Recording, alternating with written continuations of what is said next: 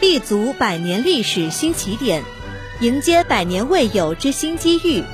学习百年党史，传承红色基因，凝聚奋进力量，迈向崭新征程。党史学习正在进行。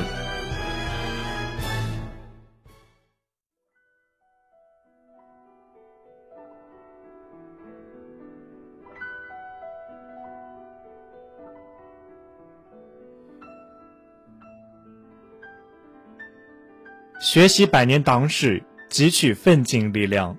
听众朋友们，大家好，欢迎收听学习党史节目。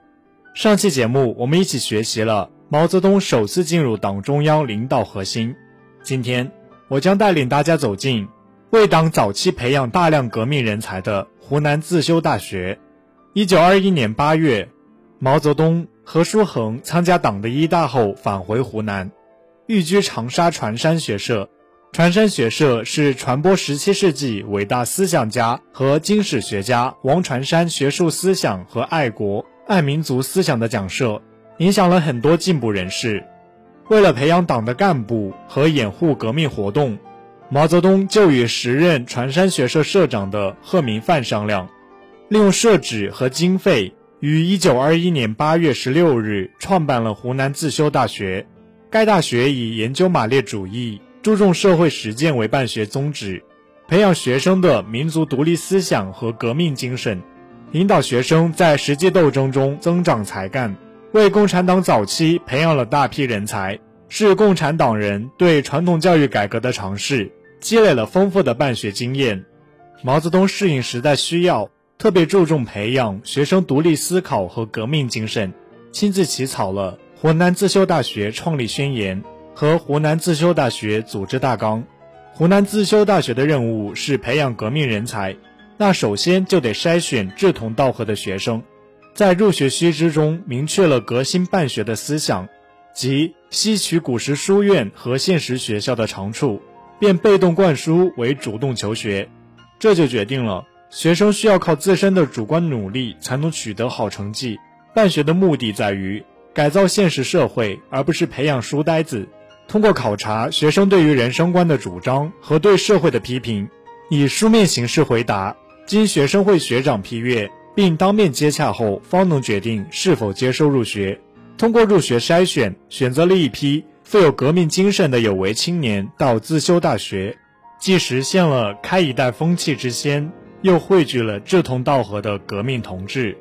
摒弃当时学校机械的教学管理方式，改变师生之间交易而退、各得其所的培养模式，但吸取其教授课程和研究的合理内容。革新教授八股的内容，采取书院教授的形式，这样老师既能完成教授的任务，学到新式课程的内容，又能使得师生感情甚笃，实现研究讨论目的。在这样的办学指导思想下，学生自己看书，自己思考，共同讨论，共同研究，奠定人才培养的思想基础。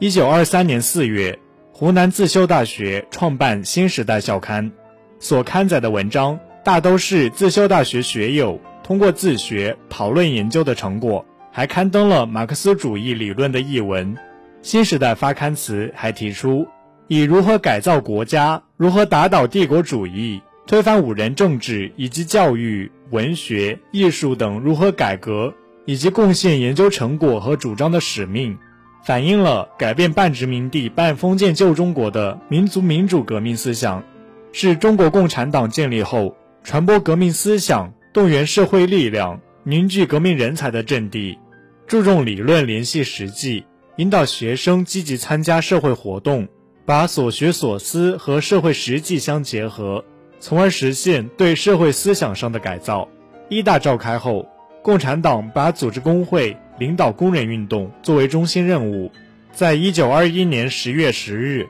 成立中共湖南支部时。学员郭亮、夏曦、易礼荣、陈子博、彭平之等是最早一批党员。中共湖南支部贯彻这一任务要求，以湖南自修大学为掩护，每逢周末组织晚会，谈时事政治或学术讨论，鼓励学生在工人中进行社会调查。一九二二年五月，湖南自修大学学员参加了马克思诞辰一百零四周年纪念大会。毛泽东做了《共产主义与中国》的演讲，夏曦做了《共产主义与俄国》演讲。短时间内，对马克思主义的著作和俄国十月革命的认识，在学员中就达到了较高的水平。为了启迪工人爱国热情，提高工人的阶级觉悟，毛泽东在夜校给工人讲课，并在一九二二年十月。组织领导了长沙泥沙工人罢工斗争，取得争取增加工资和营业自由的胜利。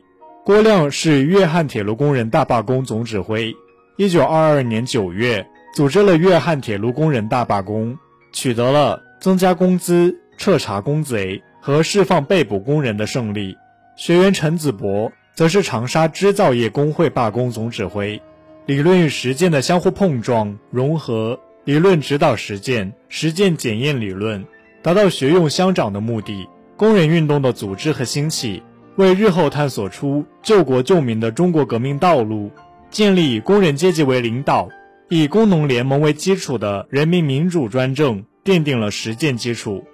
湖南自修大学培养出一批杰出革命骨干，